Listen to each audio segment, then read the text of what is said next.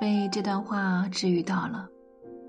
海边的卡夫卡中写道：“暴风雨结束后，你不会记得自己是怎样活下来的，你甚至不确定暴风雨真的结束了，你早已不再是原来那个人。生活有时候确实挺难的，但远没到山穷水尽的地步。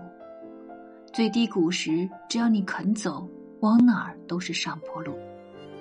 如果此时此刻不太顺利的话，一定是以后有十倍、百倍的好运气在等着你。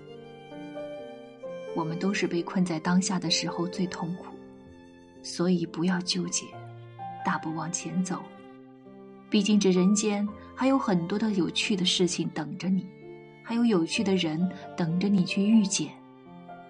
向未来张望的时光，或许孤独而漫长。希望努力过后都是晴朗，尽管走，走到灯火通明，走到春暖花开，走到苦尽甘来。